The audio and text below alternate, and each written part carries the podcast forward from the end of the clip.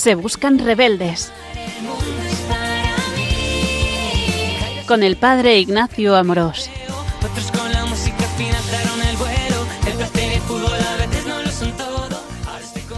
Un cordial saludo a todos los oyentes de Radio María. Soy el padre Ignacio Amorós, sacerdote madrileño, y trabajo en la diócesis de Maldonado, en Uruguay, y director de contenidos del canal de evangelización católico Se Buscan Rebeldes, que colabora con esta casa de Radio María. Hoy, con la gracia de Dios, continuamos con nuestro programa de Se Buscan Rebeldes, en el que intentamos dar a conocer más y mejor la belleza de nuestra fe católica. Hoy vamos a entrar en un segundo tema que me parece muy interesante y lo hemos llamado los interrogantes del ser humano, las cuatro preguntas esenciales del hombre. De una forma vamos a intentar volver a lo esencial, eso que hemos procurado en nuestro programa, en esta sección, volver a las cosas esenciales de nuestra fe. Como dicen muchas veces en términos en inglés, dicen back to basics, vuelta a lo esencial. Y por eso lo que vamos a procurar es dar una cosmovisión cristiana es decir, una forma de ver el mundo, el hombre y a Dios desde una forma cristiana, católica, bíblica, eclesial. Y por eso todo lo que vamos a hacer en este canal, vamos a tener siempre dos libros en la mano.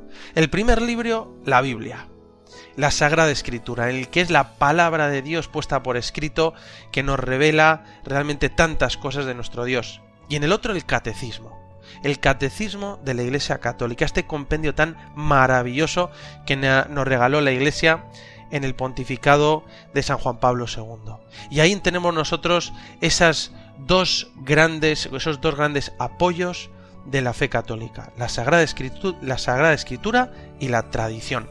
Por eso estos son nuestros dos libros, que siempre un católico tiene en la mano, ¿no? La Biblia y el Catecismo, como en, en los dos libros en los que nos podemos apoyar y realmente descubrir las verdades que buscamos en nuestra vida. Por eso quiero traer aquí a colación un versículo de San Pablo en la carta a los Romanos, eh, capítulo 12, versículo 2. Dice San Pablo, no os amoldéis a las formas de pensar de este mundo, sino renovaros con una transformación de la mente. Es decir, hay muchas veces que se nos meten en la cabeza formas de pensar que no son propiamente cristianas, católicas, sino que son del mundo, en la forma de comprender a Dios, en la forma de ver el mundo, en la forma de entender al hombre. Y por eso hoy vamos a hacer esto que nos dice San Pablo, ¿no? No amoldarnos a las formas de pensar de este mundo, que, que son erróneas, que son muy mundanas, sino renovaros, renovarnos y transformar nuestra mente, nuestra inteligencia, nuestra alma, nuestra forma de pensar. Así podemos pensar como Dios, como decía San Pablo, y así tendréis, nosotros tenemos la mente de Cristo. Qué bonito poder ver la vida, el mundo, de una forma eclesial, ver la vida con ojos cristianos. Por eso vamos a seguir, en el fondo, también una invitación que siempre decimos en teología fundamental, en el que se basa, ¿no? Y es de eso que dice San Pablo en su primera carta, que dice nosotros queremos dar razón de nuestra esperanza, de nuestra esperanza. Esto es lo que nosotros queremos, dar razón de nuestra esperanza, poder dar razones de cómo se explica y cómo se entiende nuestra fe católica. Es decir, primero nosotros, ¿no? Formarnos, pero también saber responder cuando nos preguntan. ¿Cómo ve un católico? ¿Cómo ve una cosmovisión cristiana? Las grandes preguntas. Y por eso, esta primera charla, ¿no? Después de la introducción que me hicimos con la Revolución de Dios, yo te invito a que me acompañes porque vamos a proponer estos grandes interrogantes, ¿no? de la vida, ¿no? ¿Qué sentido tiene la vida? El sufrimiento de los inocentes, quién es Dios, quién es Jesucristo, qué es el hombre, si hay un más allá. Estas grandes preguntas, estos son los grandes interrogantes que mucha gente se pregunta, que tú y yo nos preguntamos, y que realmente nos plantean las personas. Y nosotros tenemos que saber cómo responde la Iglesia, cómo responde el cristianismo a estos grandes interrogantes. Por eso vamos a estructurar estas charlas de este programa de Se Buscan Rebeldes en torno a estos grandes interrogantes del ser humano. Aquí quería también traer a colación dos frases de Jesús del Evangelio de San Juan que siempre me han parecido muy interesantes, ¿no? Una que dice en Juan 10:10, Jesús dijo, "Yo he venido para que tengan para que tengáis vida y vida en abundancia." Es decir, Dios ha venido para tener ¿y qué es esto de vida y vida en abundancia, no? Y que tenga la vida sobrenatural, la vida de Dios, la felicidad y vida en abundancia para siempre, plenitud. Y fíjate que Jesús dice, os he dicho esto para que mi alegría esté en vosotros y vuestra alegría llegue a plenitud. Jesús ha venido para darnos alegría, felicidad, y para que esa felicidad llegue a plenitud para siempre. Por eso, realmente nosotros queremos estructurar de alguna forma este programa en torno a los grandes interrogantes de la vida. Y muchas veces, ¿cuántas veces, no? ¿Verdad? Se nos cambian los planes, se tambalean los pilares que sostienen nuestra vida. Y a veces puede ser un fracaso profesional, haber sufrido un desamor, descubrir una nueva ilusión. Todos estos momentos pueden ser ocasiones para redescubrir qué es lo verdaderamente esencial en nuestra vida. Por ejemplo, ¿no? Se trunca un proyecto que habías comenzado con ilusión. Una persona te, te defrauda y te falla. O tú caes en algo que nunca caías o que fallabas. Entonces parece que tu vida se tambalea, ¿no? Como que pende de un hilo. Pero en realidad yo te animo a que en esos momentos sea una oportunidad para volver a lo esencial. Back to basics, vuelve a lo esencial, recuerda las cosas más importantes de nuestra vida. Por eso yo quería de alguna forma estructurar este programa de Se Buscan Rebeldes, esta forma de explicar la fe católica, en torno a los grandes interrogantes del ser humano, las grandes preguntas. Yo recuerdo como en una de mis primeras clases de filosofía en el seminario, el profesor comenzó diciendo que la filosofía y la sabiduría en general viene a responder a cuatro grandes preguntas. Y enumero, lo recuerdo perfectamente, las cuatro preguntas clásicas que propuso Kant. Y decía, primero, ¿qué puedo conocer? ¿Qué debo hacer? ¿Qué puedo esperar? Y luego la síntesis que decía él, que es ¿qué es el hombre? Estas cuatro preguntas ¿no? que aparecen en la lógica de Kant me llamaron mucho la atención. ¿no? Este autor que, que realmente es muy interesante, obviamente no comparto toda su posición, pero realmente en la filosofía marcó un antes y un después. Y él decía que en el fondo la, la, filosofía venía a responder a esto, ¿no? ¿Qué puedo conocer? ¿Cómo conoce el hombre? ¿Qué debo hacer? ¿Cómo debo actuar? ¿La moral? ¿Qué puedo esperar? ¿Qué hay en el más allá? Y luego, ¿qué es el hombre? ¿Cómo me entiendo a mí mismo? Por eso me parecen muy interesantes, ¿no? Estas preguntas esenciales de la vida. Algo parecido le escuché a un pensador cristiano contemporáneo, que es eh, cristiano evangélico, que es eh, llamado Rabí Zacarías, que falleció recientemente. Y él hablaba de que todas las grandes preguntas se pueden reducir a cuatro. Y decía que era origen, sentido, moralidad y destino, independientemente de que seas religioso o no. Y él decía que había buscado por todo el mundo, él que era indio, se convirtió, luego vivió en Canadá, fue un apologeta cristiano. Pero me parece muy interesante porque él decía, yo buscaba una respuesta a estas grandes preguntas, el origen, el sentido la vida, la moralidad y el destino. Y tenían que ser coherentes entre sí. Es muy interesante cómo este autor fue bastante conocido iba a dar, pues bueno, conferencias intentando responder a estas grandes preguntas. Él decía cómo surgió la vida en primer lugar, cuál es el propósito de mi vida, cómo debo elegir entre el bien y el mal, qué me ocurre cuando muero, ¿no? Entonces, cuando se y decía, cuando se responden estas preguntas individualmente, hay que ver si las respuestas se corresponden con la realidad. Y después se comprueba colectivamente que estas respuestas son coherentes, es decir, que no se contradicen entre sí. Las respuestas que se corresponden con la realidad y encajan en un sistema coherente proporcionan al ser humano una visión del mundo que le permite tomar todas las decisiones de su vida. Y él decía que para el cristiano el punto de partida es Dios. Eres el que existe eternamente, el absoluto, del que extraemos todas las definiciones del propósito y del destino de la vida.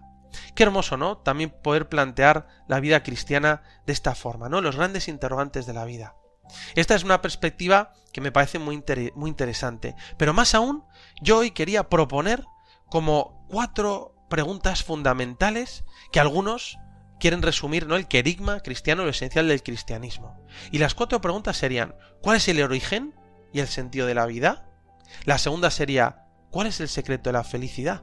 La tercera, ¿qué sentido tiene el sufrimiento? Y la cuarta, ¿cuál es la meta o el destino en nuestra vida?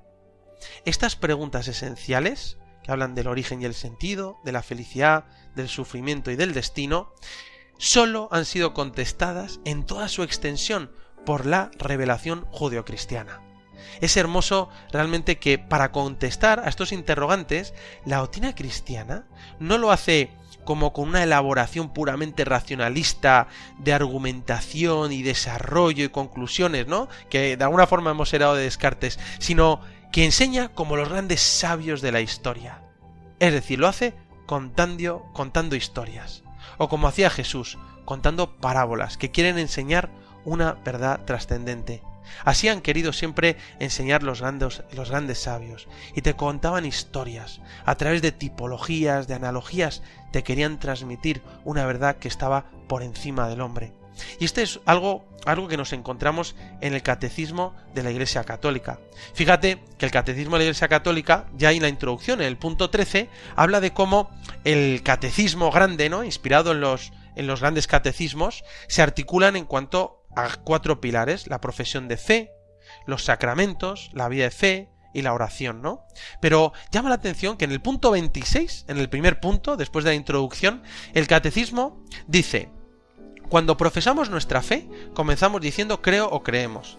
Antes de exponer la fe de la Iglesia tal como es confesada en el credo, celebrada en la liturgia, vivida en la práctica de los mandamientos y en la oración, nos preguntamos qué significa creer. Y fíjate lo que dice el catecismo, y continúo. Dice, la fe es la respuesta del hombre a Dios que se revela y se entrega a Él, dando al mismo tiempo una luz sobreabundante al hombre que busca el sentido último de su vida. Precioso. Así empieza el catecismo, como que la respuesta al hombre a Dios, ¿no? Que es la fe, porque Dios se revela y te viene a dar esa luz sobreabundante, ¿no? ¿Para qué? Para encontrar el sentido último de la vida. Esto está al principio del catecismo. Y fíjate que en el, punto 27, el segundo después de la introducción, habla del deseo de Dios. Y dice, el deseo de Dios está inscrito en el corazón del hombre, porque el hombre ha sido creado por Dios y para Dios. Y Dios no cesa de atraer al hombre hacia sí, y solo en Dios encontrará el hombre la verdad y la dicha que no cesa de buscar. Qué bonito. Y luego cita y dice, la razón más alta de la dignidad humana consiste en la vocación del hombre a la comunión con Dios. Y, así comienza el catecismo diciendo, el hombre es invitado al diálogo con Dios desde su nacimiento. Pues no existe sino porque creado por Dios por amor, ahí está el origen, es conservado siempre por amor el sentido y no vive plenamente según la verdad, sino reconoce libremente aquel amor y se entrega a su creador. Ahí nos, nos da como un resumen de lo que se, de lo que se plantea el hombre. Y esto realmente lo encontramos a lo largo de, todo el catecismo, ¿no? Eh, es muy bonito y te quiero traer aquí a colación un, documento de la Iglesia del Concilio Vaticano II que me llamó mucho la atención.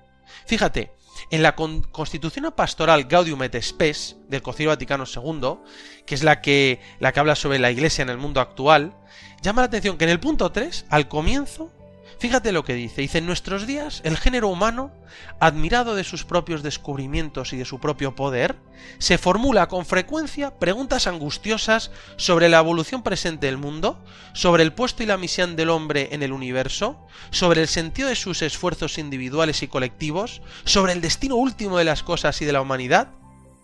Impresionante. Así está empezando Gaudium et Spes. Hablando de, de la misión del hombre, de la evolución, del sentido de la vida, del destino último. Y me llama mucho la atención que en el punto 10, y este sí también te lo quiero compartir, habla de los interrogantes más profundos del hombre. Fíjate que la Iglesia nos está pidiendo que dialoguemos con el hombre, que propongamos la belleza de la fe católica en torno también a los grandes interrogantes, a, las grandes búsquedas del ser humano. Y fíjate que dice, ¿no? En el punto 10 habla de, también de un poco la situación actual del hombre y del, y del mundo, y habla y dice, sin embargo, ante la actual evolución del mundo, son cada día más numerosos los que se plantean y los que acometen con nueva penetración las cuestiones más fundamentales. Y aquí lo cita, ¿eh? Gaudium et Spes en el punto 10 dice, ¿qué es el hombre? ¿Cuál es el sentido del dolor, del mal, de la muerte, que a pesar de tantos progresos hechos subsisten todavía? ¿Qué valor tienen las victorias logradas a tan caro precio? ¿no? Está hablando después de las guerras mundiales. ¿Qué puede dar el hombre a la sociedad? ¿Qué puede esperar de ella? ¿Qué hay después de esta vida temporal? Y dice, cree la Iglesia que Cristo, muerto y resucitado por todos, da al hombre su luz y su fuerza por el Espíritu Santo, a fin de que pueda responder a su máxima vocación. Y luego nos sigue diciendo como que hay muchas cosas permanentes que tienen su último fundamento en Cristo, que existe ayer, hoy y para siempre. Realmente es precioso, ¿no? Como Gaudium et Spes también plantea estos grandes interrogantes. Y por eso también, para que veas, ¿no? Cómo la Iglesia, en el Catecismo, en el Concilio Vaticano II, lo vemos, ¿no? En el propio Evangelio, en la Sagrada Escritura, quiere responder a las grandes preguntas. Quiere dar respuesta a aquello que llevamos en nuestro corazón. Tanta gente nos pregunta esto, ¿no? ¿Cuál es el sentido de mi vida? Realmente no. ¿Qué hago con el sufrimiento? ¿Cómo puedo ser feliz? ¿Y cuál es mi destino? Porque si no sé de dónde vengo y a dónde voy, no sé qué hacer con mi vida. En cambio necesito responder a estas preguntas. Y por eso también te quiero leer un trocito del punto 22 de Gaudium et Spes, que dice, y esto es una frase preciosa, ¿no? Muy citada también por San Juan Pablo II, y decía, en realidad, el misterio del hombre solo se esclarece en el misterio del Verbo encarnado, porque Adán el primer hombre era figura del que había de venir, es decir, Cristo nuestro Señor. Cristo, el nuevo Adán, en la misma revelación del misterio del Padre y de su amor, revela plenamente el hombre al propio hombre y le descubre la grandeza de su vocación. Nada extraño, pues, que todas las verdades hasta aquí expuestas encuentren en Cristo su fuente y su corona. Es decir, y aunque me adelante ya la respuesta, qué bonito que dice que Cristo revela plenamente el hombre al propio hombre. Y no nos es extraño que todas las verdades, todos los interrogantes se respondan en Cristo Jesús nuestro Señor. Qué bonito. Así realmente nos lo expone nuestra fe católica. Ir a las grandes preguntas del mundo. Todo se reduce a Jesucristo. Me encanta cómo San Pablo en la carta a los romanos dice, Él es origen, guía y meta del universo. Fíjate, ¿no? Que estamos hablando del origen, del sentido, de cómo la, vía, la guía, ¿no? La moral y, y el destino, la meta. Cristo, Él es origen, guía y, meto, y, met, y meta del universo. Back to basics, volvamos a lo esencial. Dios, Jesucristo, Él es la piedra angular, el fundamento de nuestra vida, el que nunca falla. En Jesucristo se sintetizan los grandes interrogantes del hombre, porque Cristo, como hemos dicho, manifiesta plenamente el hombre al propio hombre y le descubre la grandeza de su vocación. Por eso ahora vamos a vamos a hacer un momento de descanso y de meditación a través de estos cuatro interrogantes, el sentido de la vida, el secreto de la felicidad, el sentido del sufrimiento y el destino, y viendo ahora cómo Cristo viene a revelarnos y a respondernos estos grandes interrogantes. Hacemos un momento de reflexión y continuamos enseguida.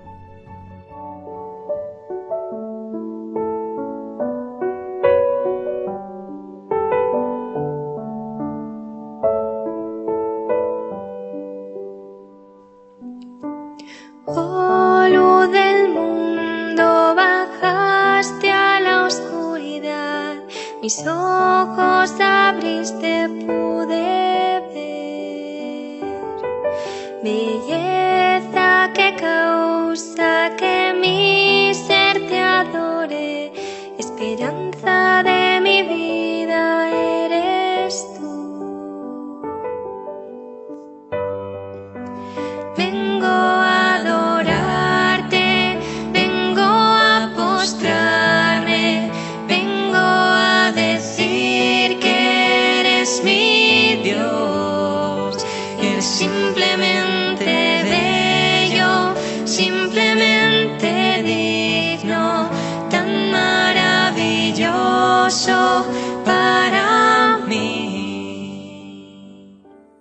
Continuamos aquí en Radio María, en, en nuestro programa Se Buscan Rebeldes, en el que intentamos exponer la belleza de la fe católica en un lenguaje sencillo, actual, intentando ir a lo esencial. Y hoy, en este programa, estamos exponiendo la fe católica en torno a los cuatro grandes interrogantes del ser humano. Las cuatro preguntas esenciales de la vida. Te recuerdo que en este programa estamos siguiendo en parte el libro La Revolución de Dios, la belleza de la fe católica hoy, editorial Nueva Eva. Y bueno, puede servirnos de guía, ¿no? Para, para, bueno, para seguir un poco este curso, para despertar nuestro interés, para descubrir las cosas tan bonitas que nos enseña nuestra fe católica. Por eso, hoy déjame decirte estas cuatro grandes preguntas, de forma sintética. ¿Quién responde a esto? ¿Quién responde a las grandes preguntas de la vida? Primero, ¿qué sentido tiene la vida? Es decir, ¿qué hago aquí? ¿Para qué me levanto cada mañana? ¿Qué es el hombre? Y es que necesito tener un sentido en la vida y saber de dónde vengo para tener un propósito en la vida. Para eso, la tradición cristiana nos cuenta la historia del libro del Génesis y nos enseña que Dios creó el mundo por amor y para que seamos felices. No somos un producto aleatorio a la naturaleza. Dios nos ha creado con un propósito en la vida que descubrimos en plenitud en Jesucristo, que nos enseña a vivir de amor. ¿De dónde vengo? Vengo de Dios, no vengo de cualquier parte. Y eso me da un propósito, que es mi vocación. Nosotros encontramos una razón por la que levantarnos cada día de la cama. Recuerdo como hace mucho tiempo una persona me decía, es que ya no sé para qué me levanto de la cama cada día. Y es que necesitamos descubrir este propósito. ¿Quién responde a esto? Pues para eso la Biblia nos cuenta la historia del libro del Génesis y Jesús nos enseña el camino de la entrega, del amor, de la vida a los demás. En este sentido, siempre me ha llamado la atención cómo San Ignacio, eh, al comienzo de los ejercicios espirituales, en el punto 23, habla del principio y fundamento, ¿no? Y realmente lo resume en dos cosas. Dice, el hombre ha sido creado para qué? Para dos cosas, alabar y servir a Dios y así salvar su ánima, así salvar su alma. Y vuelve otra vez a este principio y fundamento. ¿Qué es el hombre? ¿De dónde vengo? ¿Para qué nazco? ¿Para qué vivo? Qué hermoso cómo San Ignacio lo trae al principio de los ejercicios espirituales, por ejemplo. También me llama la atención cómo San Ignacio, perdón, Santo Tomás de Aquino, siempre en la Suma Teológica, también habla del fin del hombre. En la parte 1, en la cuestión 1, en el artículo 1, en, en, la respuesta, eh, en la Suma Teológica Santo Tomás dice, el fin tiene que ser conocido por el hombre, para que hacia él pueda dirigir su pensar y su obrar. Ahí, para el fin, ¿no?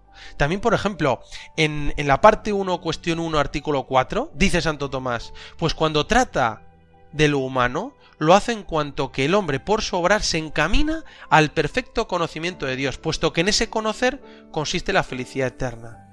Es llamativo, ¿no? Como, por ejemplo, en la prima secunde, eh, Santo Tomás comienza hablando del fin último. ¿Cuál es nuestro fin último? Y, ¿no? y luego dirá que es la bienaventuranza, que es la felicidad, en ese lenguaje escolástico, ¿no? Por tanto, decía Santo Tomás luego, es necesario que todas las acciones humanas sean por un fin. Es, es interesante, luego va a decir, es necesario, por tanto, admitir un fin último. Me llama la atención él, que cita también a San Agustín en La ciudad de Dios, y en la cuestión 1 de la prima secunda, en el artículo 5, dice, llamamos ahora fin de un bien no que se consuma hasta dejar de existir, sino que se perfeccione hasta ser plenamente. Es necesario, por tanto, que el fin último colme de tal modo los deseos del hombre que no excluya nada deseable. Otra vez, ¿no? Fíjate cómo Santo Tomás nos habla del fin último, del sentido, de la felicidad y habla de la bienaventuranza, ¿no? Luego se propone, lo, estudiaremos y lo miraremos más adelante, ¿no? Pero también quiero compartir contigo, a propósito de esta primera pregunta del sentido de la vida, que luego trataremos en otro programa, cómo Santo Tomás se plantea como todo el edificio y toda la cosmovisión cristiana en torno a una gran pregunta o a una gran realidad.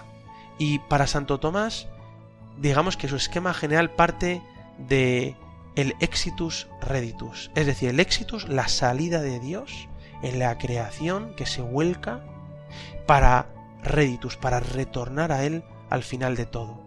Aquí eso lo dice en el libro de las sentencias. Dice, después de haber inquirido acerca de las cosas que se han de hacer en este trabajo, prosigue su intención, y se divide en dos partes. Porque ya que, como se dijo más arriba en el prólogo, la intención de la sagrada doctrina es sobre las cosas divinas, pero lo, divinas, lo divino se toma en relación con Dios, ya sea como principio o como fin, según Apocalipsis 22.13 que dice yo soy el alfa y la omega. La consideración de esta doctrina serán sobre las cosas, según que proceden de Dios como principio y según se refieren a Él como su fin. Por lo que en la primera parte trata de las cosas de Dios según su salida, el exitus, desde el principio, y en la segunda parte de su regreso al final, y este al principio del tercero. Es decir, Santo Tomás de alguna manera resume su doctrina en este exitus reditus.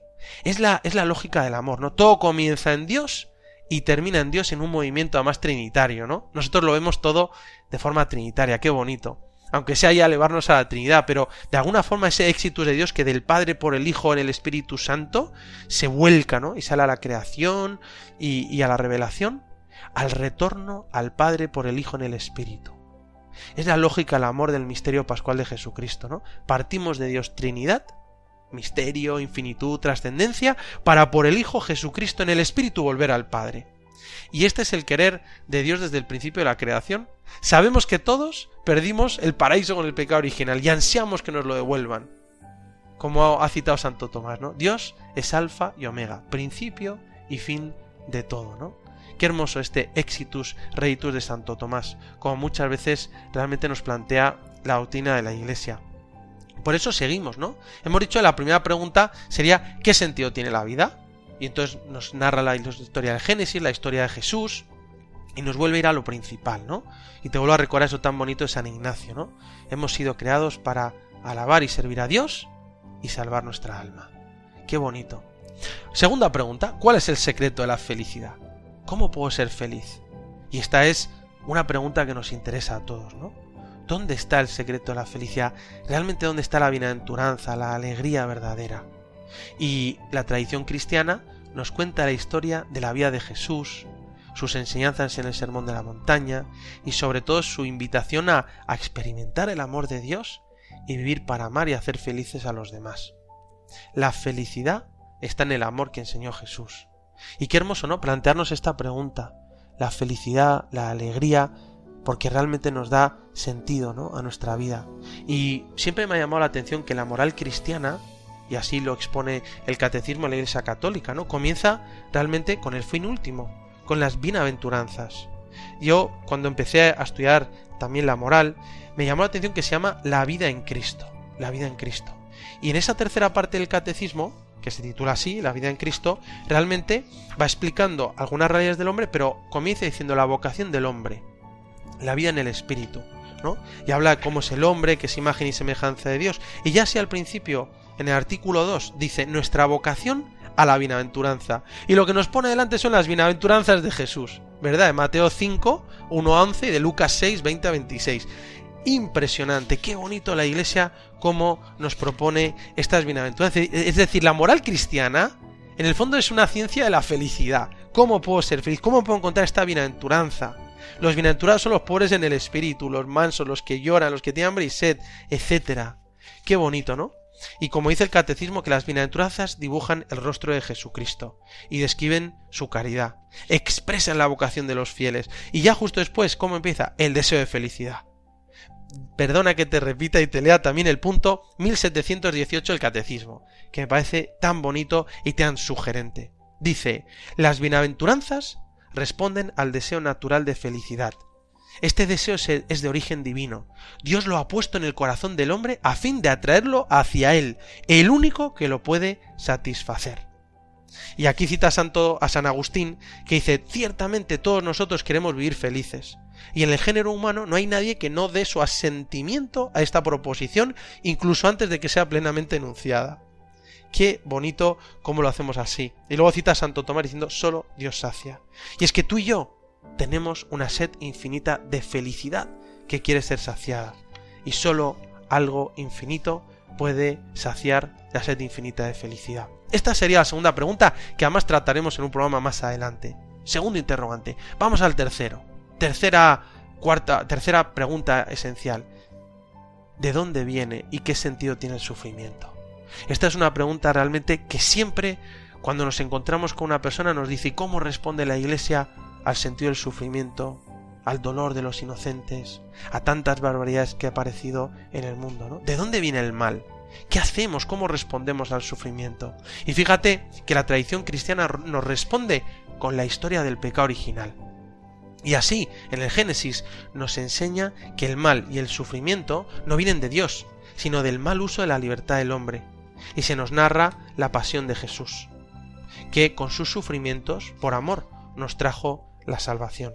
Qué hermoso, ¿verdad? Poder nosotros recordar los grandes interrogantes de la vida y cómo realmente Dios nos enseña a responder a las grandes preguntas. Y lo hace con esta historia. Lo veremos en otro programa. Hoy estamos simplemente enunciando estas grandes interrogantes. ¿Cómo responde el sentido de la vida?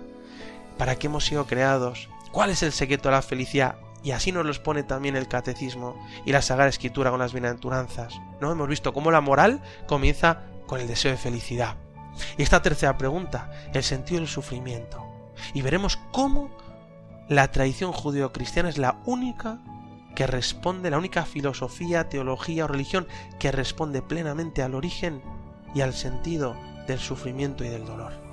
Qué hermoso que tengamos esta sabiduría que nos ha revelado Jesucristo. Y luego la cuarta pregunta. La cuarta pregunta sería, ¿cuál es nuestra meta? ¿Hacia dónde vamos? ¿Qué podemos esperar? ¿Cuál es nuestro destino? Es decir, ¿a dónde vamos? La vida con Dios y amando a los demás es un camino de alegría, pero siempre queremos más. El hombre siempre mira hacia el más allá. Todo este mundo que es bueno se nos queda pequeño. Y es que realmente en, lo más profundo de nuestros corazones está el anhelo de eternidad.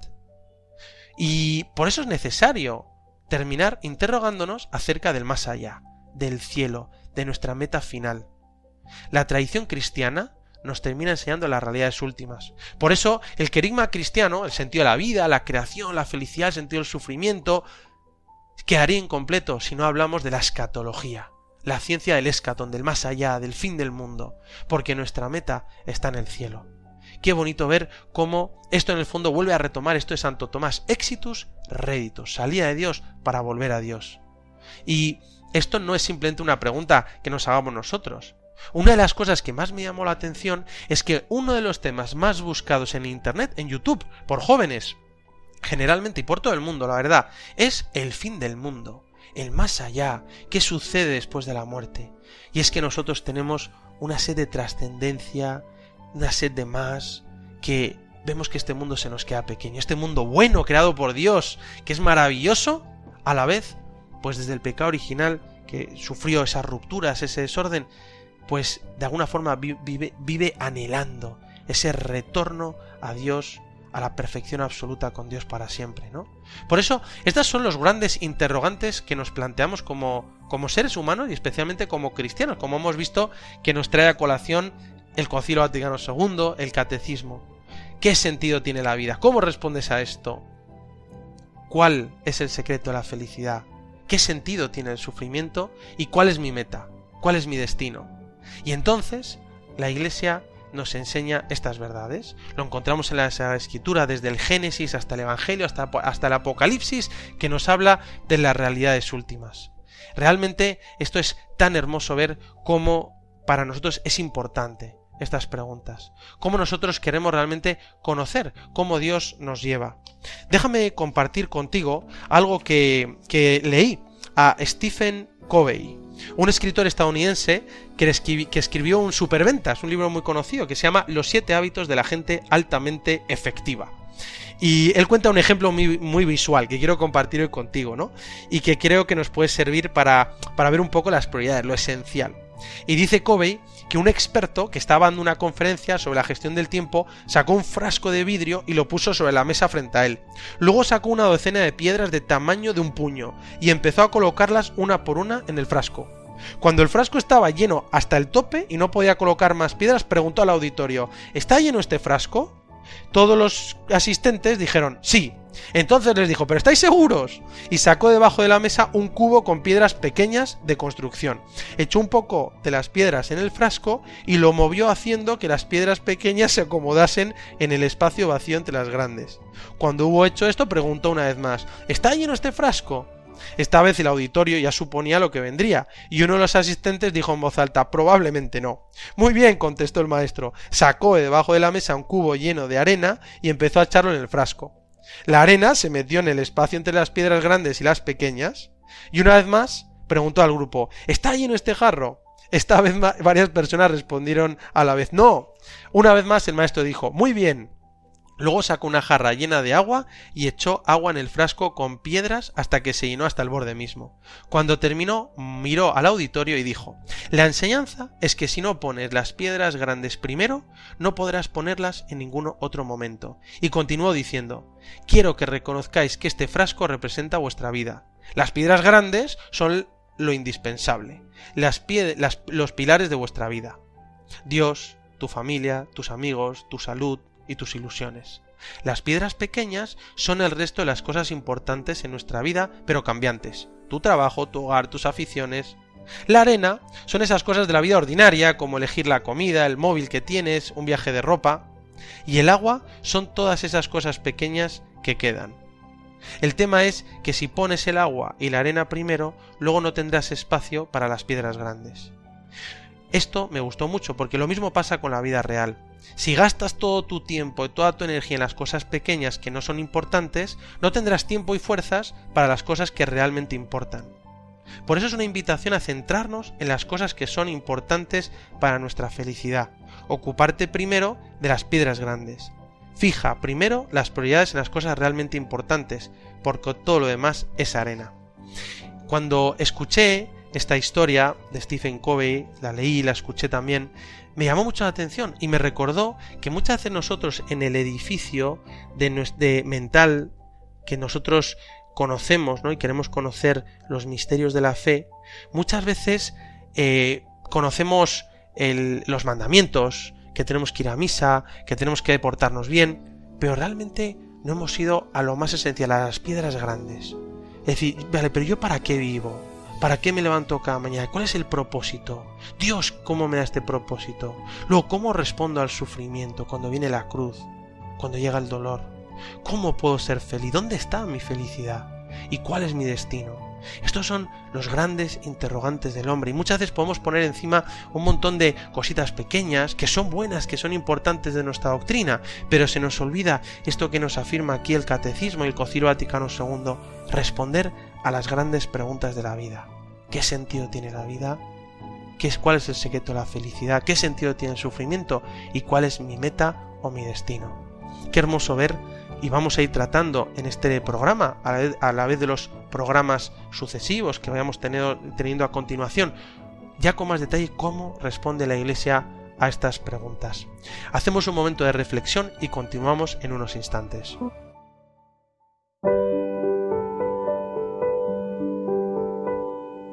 Madre, ven a mi lado, que tengo miedo y solo en tus brazos me podré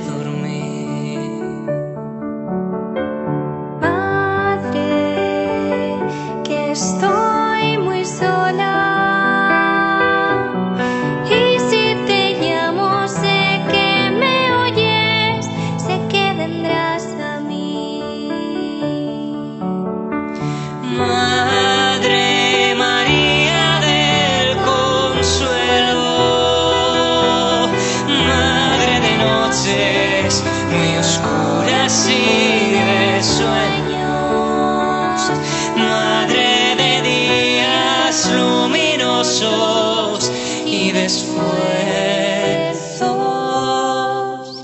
Madre María de Jesús y Madre mía. Continuamos aquí en Radio María con nuestro programa Se Buscan Rebeldes. Estamos tratando hoy de las cuatro preguntas esenciales de la vida, los grandes interrogantes del hombre, volver a lo esencial, back to basics. Y queremos realmente recordar cómo la fe católica nos responde a los cuatro grandes interrogantes del hombre, ¿no? ¿Qué sentido tiene la vida? el sentido, el secreto de la felicidad, el sentido del sufrimiento y cuál es nuestro destino. Estas son las grandes preguntas y nosotros tenemos la respuesta en Cristo, tenemos la respuesta en nuestra revelación maravillosa que nos ha dado Dios, esa automanifestación y autocomunicación de Dios a los hombres. Dios se ha revelado. Y en este sentido hemos visto ¿no? cómo responde la Iglesia, la Sagrada Escritura, la tradición a las grandes preguntas. ¿no? ¿De dónde venimos? Venimos de Dios, no somos un producto aleatorio de la naturaleza, tenemos un propósito, la felicidad en el amor, en la vida entrega a los demás, el amor de Dios por nosotros, el sentido del sufrimiento, de dónde no viene de Dios, y nos hablará del pecado original, del mal uso de la libertad del hombre, y encontramos un sentido en la cruz de Cristo meditando su pasión, su muerte y su resurrección, y luego veremos cómo nos habla del el destino eterno el cielo. Ya en el Antiguo Testamento se hablaba del destino eterno. Ya en el Evangelio Jesús nos habla del cielo, del infierno, del juicio final, de los cielos nuevos y la tierra nueva, como dice el Apocalipsis. Pero ya llegaremos ahí. Hoy hemos querido exponer esta fe católica en torno a los grandes interrogantes del hombre, así como hemos dicho antes que dice Gaudium et Spes número 10. Y hoy, en este sentido, quería traer a colación una historia de un personaje que a mí siempre me ha llamado la atención, que es Paul Claudel, un gran poeta y dramaturgo francés de finales del siglo XIX y principios del siglo XX, que además fue un, brillante diplomático francés. Y él habla de su conversión, ¿no? Y dice algo que a mí siempre me ha, llamado la atención, que, que él era una persona atea, alejada de Dios, pero después se convirtió, pero decía, pero el edificio de mis ideas permanecía intacto. Entonces, de alguna forma, yo lo que voy a procurar y lo vamos a, vamos a intentar con la gracia de Dios es aprender a tener una cosmovisión cristiana católica del mundo. Ver a Dios, al hombre, al ser humano, los grandes interrogantes desde la mente de Dios. Y por eso yo te quiero contar esta historia que me parece muy interesante, ¿no? Porque de alguna forma nosotros, como hemos dicho al principio de este programa, queremos renovar, ¿no? Como decía San Pablo, ¿no? No os amoldéis a las formas de pensar de este mundo, sino renovaros con una transformación de la mente. Y ahora te vengo a contar esta historia. Mira, Paul Claudel luchó durante toda su existencia en la búsqueda de su verdadera vida, pero también fue la misma vida la que le golpeó y le encaminó por sendas y cimas que jamás hubiera alcanzado por su propio pie. Paul Claudel nació en 1868. Fue licenciado en Derecho en Ciencias Políticas. Después empezó la carrera diplomática, representando a su país brillantemente por todo el mundo. Era hijo de un funcionario y de una campesina, y fue el más pequeño de una familia compuesta por dos hermanas más. El ambiente en que se desarrolla su vida le marcará con fuerza en su infancia y adolescencia. Siempre recordará sus primeros años como con cierta amargura, un ambiente familiar muy frío que le lleva como a replegarse en sí mismo y como consecuencia a iniciarse en la creación poética. Paul Claudel se hace en la soledad, y así lo define él. Esta es como la máscara para toda su vida. También incidirá con fuerza en su espíritu el ambiente de Francia de su época, profundamente impregnado por la exaltación del materialismo y por la fe en la ciencia. Las lecturas de Renan, Zola y especialmente su paso por el liceo Louis Legrand y la visión de la muerte de su abuelo crean en él un estado de angustia en el que la única certeza es de la nada en el más allá. Allí se hunde como en un pesimismo y en la rebeldía. Y entonces, en medio de ese aire enrarecido, como joven, francés, diplomático, brillante, con ciertas dotes para la poesía, en ese ambiente y de ausencia de horizontes, el joven Claudel se ahoga. Y él lo cuenta, y su inquietud hace que no se resigne a morir interiormente, y busca aire desesperadamente. Le llegan bocanadas en la música de Beethoven y de Wagner, en la poesía de Esquilo, de Shakespeare, de Baudelaire, y de repente la luz le llega con Arthur Rimbaud. Y él escribe en una correspondencia, dice, siempre recordaré esa mañana de junio de 1886 en que compré el cuaderno de la Vogue, que contenía el principio de las iluminaciones. Y dice que realmente fue una iluminación para él.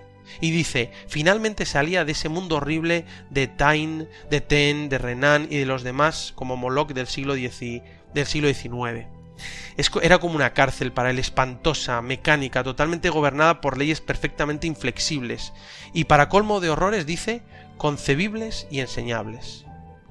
Fue el encuentro con un espíritu hermano del suyo, cuando leyó a Arthur Rimbaud, y dice, pero que le abría inmensas perspectivas a su vida, más profundas y personales que hasta el momento desconocía.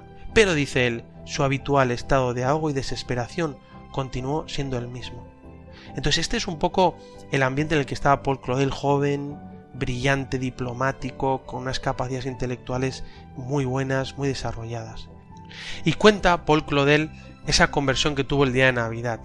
Y dice que estaba con esta disposición de ánimo, apretujado y empujado por la gente, y asistía con un placer mediocre, ¿no? a la ceremonia, a la misa mayor. Y después dice que como no tenía otra cosa que hacer, volvió a las vísperas, Dice cómo los niños del coro estaban vestidos de blanco y los alumnos del pequeño seminario eh, les acompañaban y estaban cantando lo que después supo que era el Magnificat.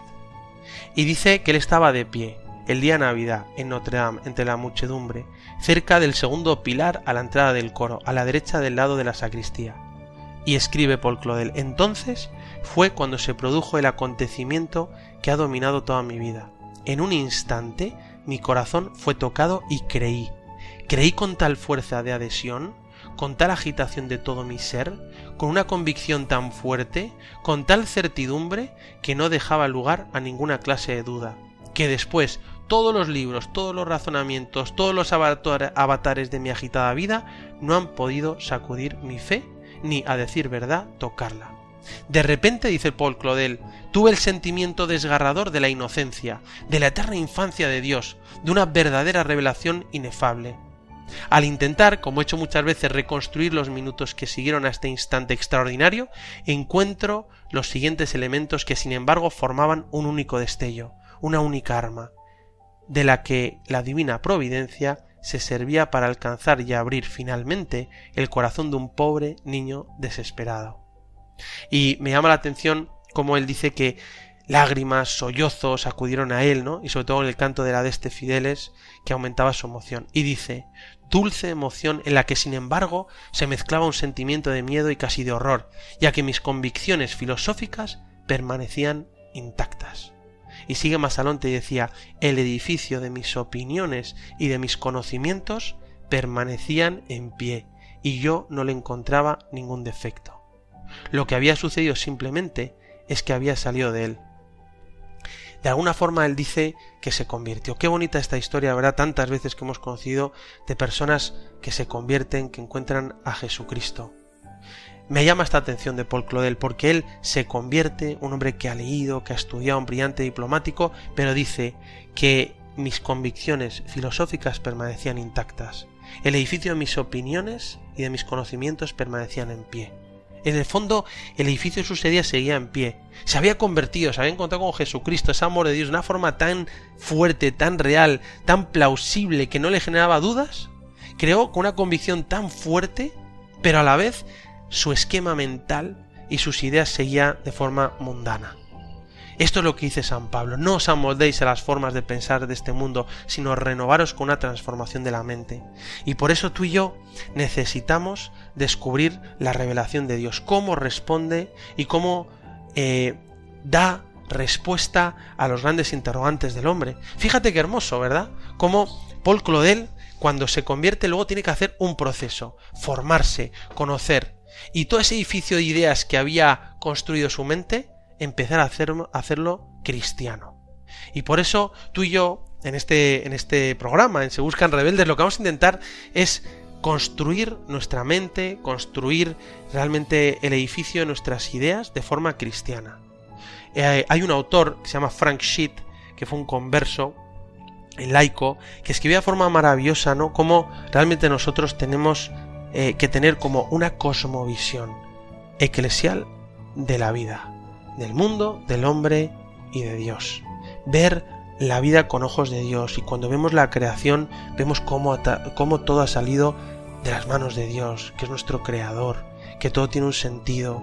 Cuando vemos el sufrimiento vemos que Dios no lo ha querido, que lo ha permitido porque respeta nuestra libertad y que podemos darle un sentido. Cuando vamos a actuar en nuestra vida vamos a buscar la felicidad, ¿Dónde? En el amor a Dios, en el amor al prójimo. Y vamos a saber que todo no termina aquí, sino que realmente estamos creados para el cielo. Qué hermoso, ¿verdad? Ver que nosotros somos unos seres que tenemos estos grandes interrogantes. Dios nos ha creado con esta sed, como dice el catecismo, pero para que lleguemos a Él.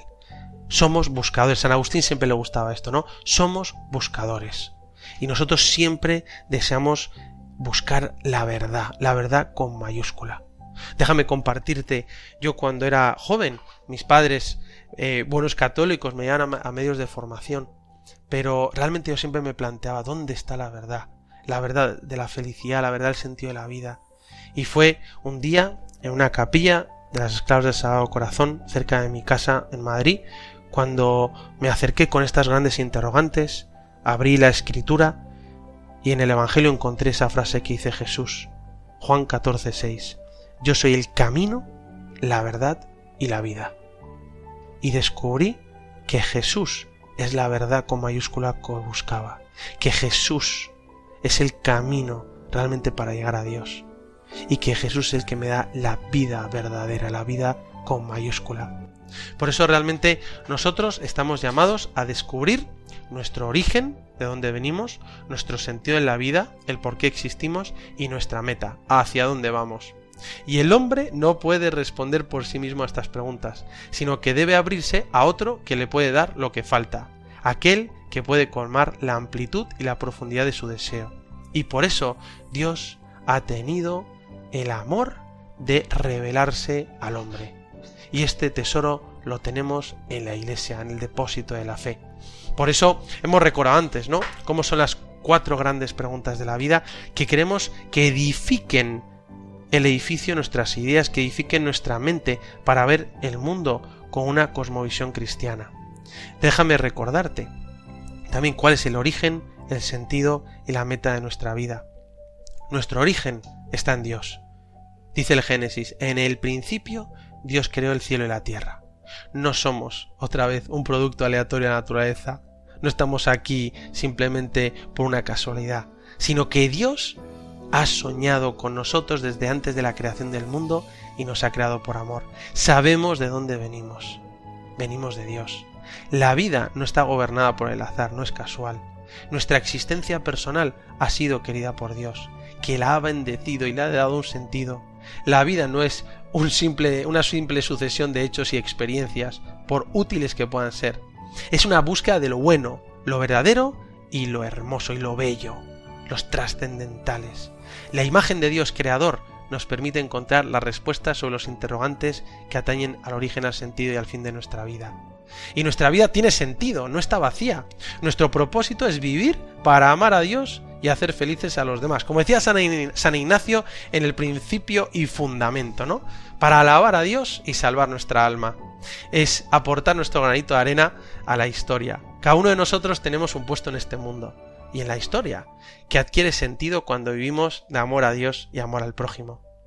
Dios da a nuestra vida un sentido profundo, la verdadera plenitud, con un proyecto de futuro, con una vocación. Sin la percepción de Dios, todo se reduce a la sola dimensión del plano material horizontal. En cambio, con Dios, el mundo y todas las personas se nos presentan en toda su riqueza, como enseñaba Benedicto XVI. Y nuestra meta nuestro objetivo, nuestro destino es la felicidad ahora en la tierra y para siempre en el cielo. Así lo dice el Catecismo en el punto 1042. Nuestra meta es Dios, recordando que la felicidad no está en una vida cómoda, sino en un corazón enamorado. Mi vida, tu vida, tiene sentido, y quien emprende la búsqueda de Dios a través de estos grandes interrogantes puede encontrar el sentido y la finalidad de la propia vida. De esta forma podemos dirigir nuestra vida hacia el fin o la meta que es la unión con Dios. Podemos comprobar como, como decía ¿no? también Benedicto XVI cuando hablaba de la nueva evangelización, que el hombre digital, al igual que el de las cavernas, busca en la experiencia religiosa los caminos para superar su finitud y para asegurar su precaria aventura terrena. Por lo demás, la vida sin un horizonte trascendente no tendría un sentido pleno, y la felicidad a la que tendemos todos se proyecta espontáneamente hacia el futuro, hacia un mañana que está todavía por realizarse. Por eso, qué bonito, ¿no? Que tú y yo podamos recordar esta maravilla que Dios nos ha dado a través de la revelación. Nos contesta estas preguntas. Hemos sido creados por Dios para amar y ser amados, para descubrir las cosas buenas de la vida. El amor de Dios revelado en Jesucristo es lo que nos da seguridad y nos hace descubrir el sentido de la vida. Y es fascinante realmente como Cristo nuestro Señor, en Él encontramos el sentido de nuestra vida. Porque Él es el que nos ha enseñado que venimos de la mano amorosa de Dios y que nuestra meta es el cielo, la unión con Dios para siempre en el amor. Jesús lo ha hecho todo nuevo y nos muestra el verdadero sentido en dar la vida por los demás. Dios nos ama incondicionalmente y es algo que nunca podemos olvidar. Y nos ha creado para tener una relación de amor con Él, para que seamos felices. En el fondo, todos estos grandes interrogantes de la vida, a mi modo de ver, se pueden resumir con una gran frase de San Ireneo de León, padre de la Iglesia y como decía Benedicto XVI, el campeón de la fe. San, San Ireneo de León decía, la gloria de Dios es la vida de los hombres y la vida de los hombres es la visión de Dios. Es decir, la gloria de Dios es nuestra vida. nuestra vida hecho por amor, con sentido, y nuestra vida es la gloria de Dios. Esto realmente nosotros podemos ahora hacer una acción de gracias a Dios y recordar realmente que todo este programa que vamos a hacer en Se Buscan Rebeldes, pues va a ser en torno a estos wonders interrogantes. Yo te lo quería proponer con el magisterio, con autores del mundo actual, viendo cómo el hombre se pregunta estas grandes, estos grandes interrogantes. Tus amigos, la gente que conocemos, gente tan buena, nos va a preguntar por esto y también nosotros tenemos que tener la respuesta, la respuesta católica, de una cosmovisión cristiana. Por eso vamos a terminar pidiéndole a nuestra Madre Santísima, a la Virgen María, ella realmente que dice el Evangelio que meditaba todas estas cosas y las conservaba en su corazón. Ella realmente pensó, ella sí que supo mirar el mundo como Dios. Ella sí que tenía la mente de Cristo. Ella es la que nos va a llevar siempre a realmente descubrir las respuestas que nos da su Hijo Jesucristo. Por eso damos gracias a Dios por este momento que nos da para poder profundizar, para realmente seguir en nuestra vida cristiana y poder cada día profundizar en los misterios de la fe que nos viene a responder. Recuerda estas cuatro grandes interrogantes, estas cuatro grandes preguntas. ¿Qué sentido tiene mi vida? ¿De dónde vengo? La segunda, ¿cuál es el secreto de la felicidad? ¿Dónde está la alegría verdadera? El tercero, ¿qué sentido tiene el sufrimiento? Y el cuarto, ¿cuál es nuestra meta? ¿Cuál es nuestro propósito, nuestro destino final? Bueno, vamos a intentar en los próximos programas seguir profundizando en la belleza de nuestra fe católica de la mano de María, nuestra Madre, a la que le pedimos su intercesión para conocer y profundizar cada día en el misterio de Dios. Me despido con la bendición de Dios Todopoderoso, Padre, Hijo y Espíritu Santo, descienda sobre vosotros. Alabado sea Jesucristo.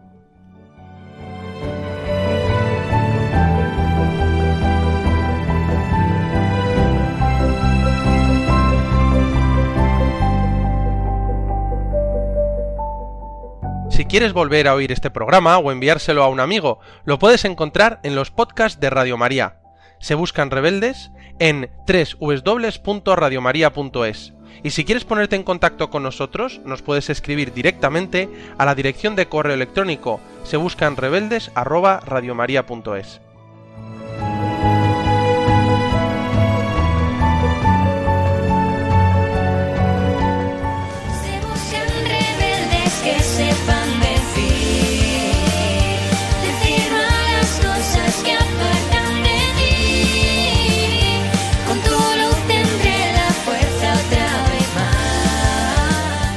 Se buscan rebeldes. Con el padre Ignacio Amorós.